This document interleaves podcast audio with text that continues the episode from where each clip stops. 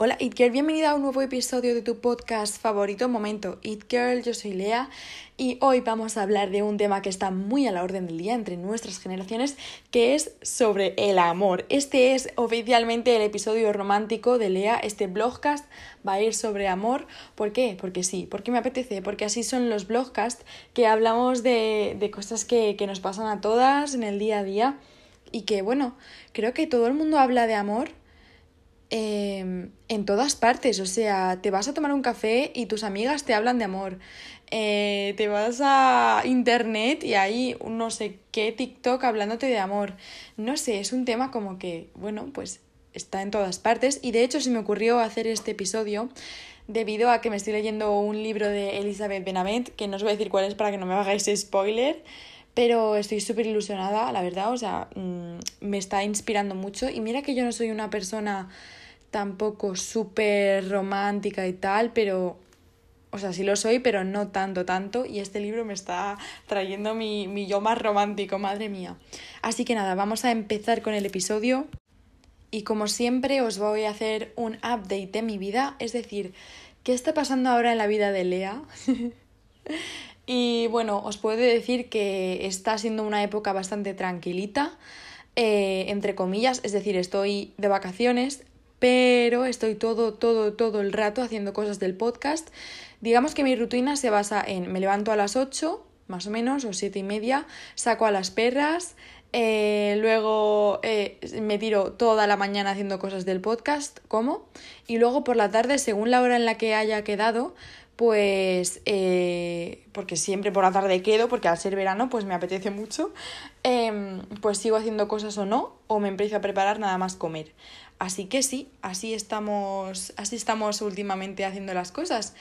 Em, muy de chill, me encantan los días de verano que son eternos y yo creo que va todo viento en popa. O sea, yo creo que, que esto puede, puede, o sea, creo que puede tener unos frutos positivos. Ay, madre mía. No sé cómo está sonando esto, pero como que siento que todo va a tener un buen final, un final feliz. No sé si me estoy explicando. Así que estoy bastante contenta. Y ahora sí que sí, vamos a ir con el episodio. Y bueno, chicas, esta estructura de episodio va a ser un poco loca porque me estoy basando en un blog de notas de estos de, del móvil que yo ahí acumulo todas las ideas que me vienen a lo largo de, de los días y tal y de las semanas que yo podría contar o bien en el podcast o bien en la revista. Y pues voy a juntar todas esas referencias que he puesto en esa hojita y las voy a contar en este episodio de aquí, que todas las que tengan que ver con el amor. Empezando por eh, el primer contacto con el amor romántico, yo creo que es gracias a las novelas, sobre todo a las novelas adolescentes. Y bueno, yo empecé leyendo muy pequeña todo tipo de cosas, pero es verdad que la primera vez que me acuerdo yo de haber leído novela así romántica fue con After, ¿vale? o sea, con 12 años. Todos sabemos, todos sabemos, bueno, si no lo sabéis, yo os lo digo, que After es una novela un poco polémica porque quizás eh, la relación entre Tessa y Hardin era un poquito tóxica. Eh, luego también hay cosas que se cuentan ahí que yo creo que tendrían, tendrían que tener un poco restricción de edad. O sea, eh, yo no sé cómo leía esas cosas yo cuando era pequeña, pero bueno, eh, así fue, no pasa nada, me leí toda la saga del tirón, o sea que eso nunca me va a hacer algo malo, yo creo. Y yo quería hablar también de gracias a esas novelas románticas empiezas a tener el primer contacto con el amor romántico. O sea, yo antes de tener novio ya leía historias sobre tener novio, cosa que me pareció muy curiosa y también muy importante porque te hace imaginar y ponerte en situaciones que si no te los estuvieras leyendo no estarías, o sea, no te verías en esa situación, ¿no? Es como, ¿qué haríamos sin el arte, ¿no? Sin la literatura, sin todo, o sea, sin las películas no sé cómo afrontaría yo una relación o un novio, por decirlo así, sin haber tenido todas estas referencias de antes. Para lo bueno y para lo malo, ¿eh? porque yo creo que cada cosa tiene su parte buena y su parte mala. Y bueno, hablando de esto, que el otro día estaba viendo el podcast de Reyes del Palique, en el que va la misma eh, Elizabeth Benavent, o sea, Beta Coqueta, la escritora de Un cuento perfecto y de Valeria y todo. Y Y pues me pareció súper interesante lo que la defensa que hizo en cuanto al género romántico, ¿no? O sea, porque ¿por qué leer un género romántico te hace leer como si fuera menos? O sea, como si me tuviera que leer aquí el Quijote para ser una buena lectora, ¿no? Y yo creo que el género romántico aporta mucho a la sociedad. Eh, bueno, aparte de lo que ya os he dicho antes, de que te hace como imaginar y ponerte en situaciones y crear debates, porque no es por nada, pero el debate de After, que se causa con After, de si era tóxico o no tóxico, a mí me parece súper positivo. O sea, que tú te lo leas de pequeña, bueno, a mí me pasó que me lo leí de pequeña y de repente y claro, ahí pues lo ves no medio normal o bueno, sin más, te lo lees. Y de repente empiezas a ver reacciones de chicas en internet diciendo que si estaban a favor o en contra de la relación, ¿no? Y ahí como que te crea un, un debate y yo sinceramente pienso que es algo positivo, ¿no? Que así te creas un poco el pensamiento crítico y en saber diferenciar sin haberlo vivido, sin haber estado en una situación tóxica o en una relación, ni siquiera ya empiezas a plantearte lo que está bien y lo que está mal, ¿no? Entonces, hasta ahí es positivo. Y luego, eh, no sé, que el género romántico me parece súper bonito y también de forma más personal, es verdad que con eso empecé yo a leer de verdad cuando era adolescente. O sea, yo leía de pequeña mucho, mucho, mucho, mucho. Cualquier cosa que me dieran me encantaba. Pero una vez estás con el móvil y te regalan el móvil, dejas un poco de lado la lectura. Y yo creo que lecturas así sencillas, entre comillas, eh, o sea, Quiero decir, no es lo mismo leerte una literatura romántica que un clásico mm, de los más clásicos, en plan Hamlet, un drama así por la cara, ¿no? Mm, no. Eh, entonces, creo que también es una forma en la que los adolescentes se pueden reincorporar a la, lectura y eso me parece súper positivo, o sea, eh, y que quería mencionarlo aquí. Y bueno, también, hablando de lo que vi en el podcast de Reyes del Palique, Elizabeth menciona que el género romántico se toma como una lectura de, segunda, em, como un poco con condescendencia, sobre todo por parte de los medios. Pero ella dice que el amor es un tema universal, transversal y que el hecho de que ella lo enfoque de una forma más cómica no le, no le quita calidad al producto y a mí eso me parece totalmente cierto. Así os lo digo. O sea, ¿por qué una lectura que sea mucho más eh, ligera de leer, porque es verdad, es muy ligero, te lo lees, vamos, te lees un libro, es adictivo, te, un libro de Elizabeth, te lo lees en una semana fácilmente y son 600 palabras, y, son, y es vocabulario que igualmente eh, adquieres, ¿por qué eso va, va a ser menos que que el ensayo de no sé quién viejo de los 90 o de los 50, a mí qué me importa, ¿no? No, hombre, no, no, no es verdad. Yo me he leído de todo. Yo, de hecho, soy muy fan de los clásicos también. Eh, el año pasado me leí 12 clásicos, que soy aquí un poco friki. Eh, pero es que el amor, o sea, las lecturas románticas tienen algo que te vuelven a reenganchar en la lectura y, y es algo increíble. Y sobre todo, escribir de amor como dice Elizabeth, es algo universal, o sea, es algo que todo el mundo habla, es literalmente sentirte identificada y empezar a vivir historias que puede que no hayas vivido, em, pero que te podrían pasar, o sea, que te puedes sentir perfectamente identificado, ¿no? Es como cuando lees algo, un, un texto sobre la muerte o sobre temas así universales. Todo el mundo sabe lo que es la muerte, todo el mundo sabe lo que es la naturaleza, pues el amor es igual, no sé, todo el mundo se va a sentir identificado y eso me parece súper bonito y no le resta, o sea, no le resta valor, ¿sabes? Porque sea una literatura de masas. Así que bueno, hasta aquí el punto de Elizabeth, que, que bueno, hablando de que el amor es universal y aquí enlazo un poco, que quería enlazarlo, eh, da igual la época que sea, que siempre se va a escribir y se va a hablar sobre el amor. Y aquí también, de hecho, eh, se habló eh, del amor en cómo conocía a vuestra madre, ¿vale? Bueno, se habla todo el rato en esa serie sobre el amor y sobre todo em, quería destacar la teoría de los 90 días de prueba. Que aquí ya viene un tip que yo saqué de esta serie, bueno, y que me la comentaron unas amigas hace poco, que si quieres saber si tu relación va a funcionar, tienes que, tienes que darle 90 días. Es decir, no te imagines más allá eh, de los 90 días. ¿vale? Si todavía han pasado 90 días y todavía no te convence, no es ahí. Eso es lo que decía la serie, vosotras me decís si funciona o no, yo no lo he probado, sinceramente, así que vosotras me decís cómo conocían a vuestra madre, si es algo fiable, de lo que nos podemos fiar o no. Y luego también, ¿no os pasa que ahora, hoy en día, una reflexión que todo el mundo tiene en su cabeza, yo creo, es que la gente se toma el amor como con mucha prisa? O sea, como que tienes que estar continuamente bueno, eso lo vivo yo desde mi perspectiva, continuamente conociendo chicos, teniendo opciones abiertas, teniendo frente frentes abiertos, eh, como que no puedes estar sola y eso provoca que, bueno, le pasa a las chicas y a los chicos, eso provoca que eh, mm, dating, el dating, o sea, tener citas y salir con la gente, tener novio o novia, lo que sea, sea demasiado rápido y que, y que sea todo a prisa, que todo el rato estés corriendo, ¿no?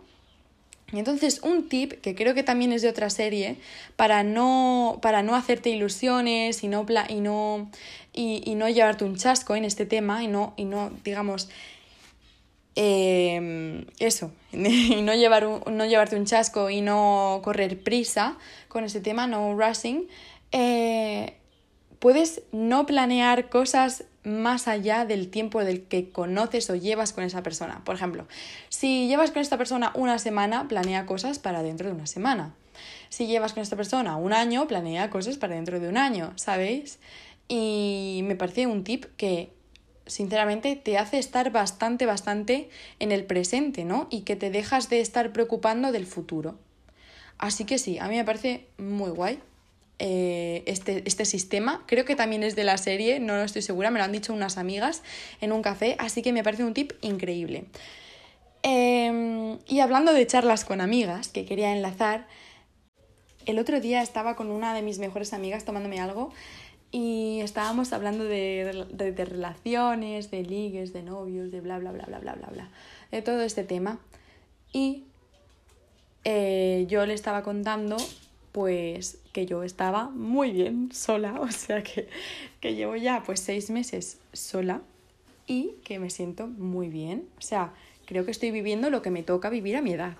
Así os lo digo, en plan tal cual. O sea que me siento bastante bien.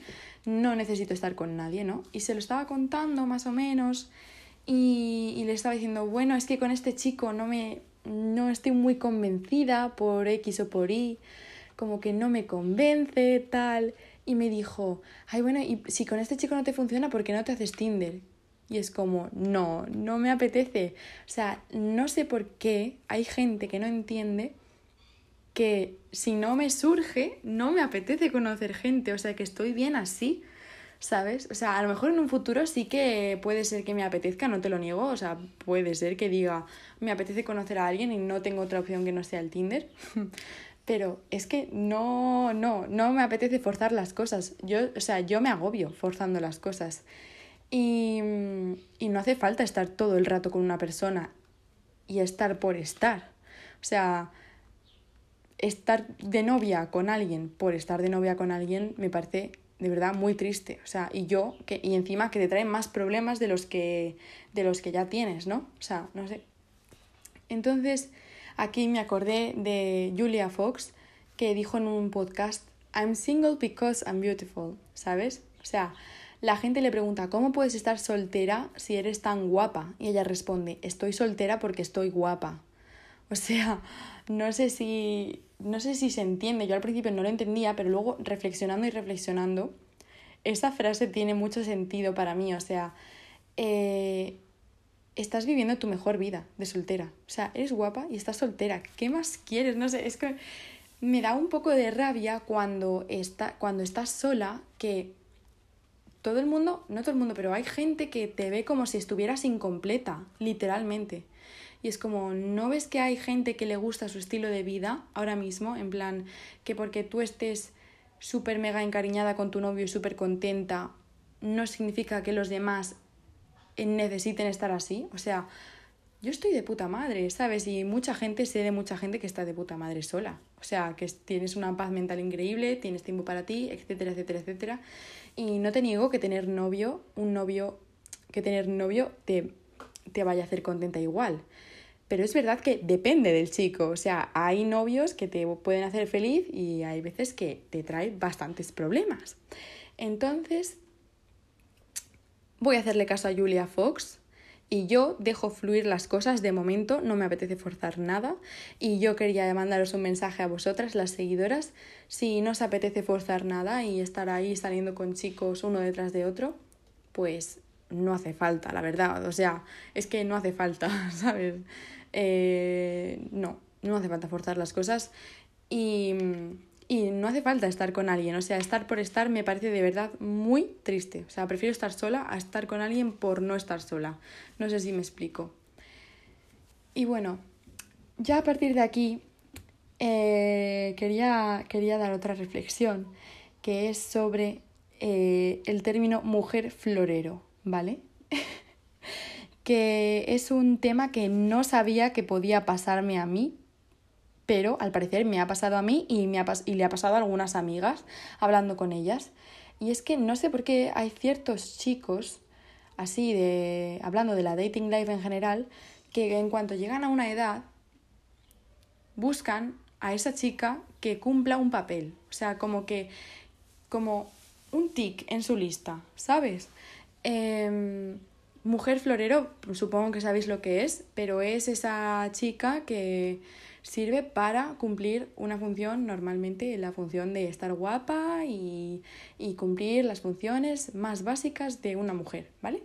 Eh, pues se nota mucho y me da rabia que hay chicos que son así ahora. O sea, lo he vivido yo y lo han vivido amigas mías cercanas hablándolo, que se nota muchísimo cuando de repente en la primera cita ya te dicen eh, lo que esperan de ti Em, como si tú fueras a cumplir esa casilla, ¿no? Como si tú simplemente llegaras a cumplir ese papel, a actuar y a ser ese personaje en su libro, en su vida, eh, como ese personaje secundario. No sé si, si me estoy explicando, ¿no? O sea, como que en lugar de verte de pareja, de construir una vida juntos, de no sé qué, todo lo bonito de tener pareja, eh, se sienten, yo creo, agobiados por la edad y empiezan a buscar una mujer para darle hijos.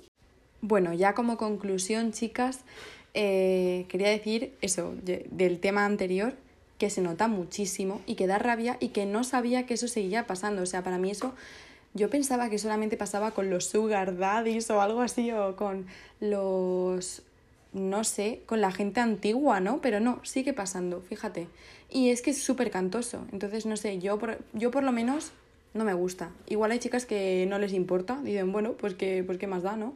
Eh, y les gusta lo que sea, pero a mí me causa mucha presión, porque es como que tienes que hacerle eh, cumplir un papel para él, para sus padres, etcétera, etcétera, etcétera, a sus abuelos, a su familia, no sé qué, y ser esa chica perfecta, niña buena, bla, bla, bla, bla. Pues, en conclusión, me agobio. conclusión de este episodio. Eh, conclusiones así rapidísimas. Eh, que el género romántico creo que es un género que se tiene que tomar en serio, por, mucho que se enfoque desde un punto más cómico, como dice Beta Coqueta. Em, por otra parte, también si estás sola puedes estar también muy bien. El tema de los 90 días, o sea, de que si en 90 días no te ha convencido esa relación que ahí no es, según esta serie que os he dicho, como conoce a vuestra madre. Y eh, también el tema de no agobiar las cosas y no darse prisa, una prisa increíble con las citas y con los chicos, que es eh, no planear más, con más tiempo del que llevas conociendo a esa persona. ¿Vale? Así que esta ha sido una conclusión así un poquito rapidísima de todo. Eh, vamos a acabar ya este episodio. Me encantaría que me dejaras 5 estrellas en este episodio, ya sea en Apple Podcast o en Spotify, porque me ayudas a posicionar el podcast y que más gente lo escuche. Pásale esto a tu amiga que le gustaría, no sé, que le sirve un poco de, de consejos de amor hoy en día, porque es un poquito necesario. Y bueno, chicas, que os quiero mucho, que un beso y un abrazo de Lea. Adiós.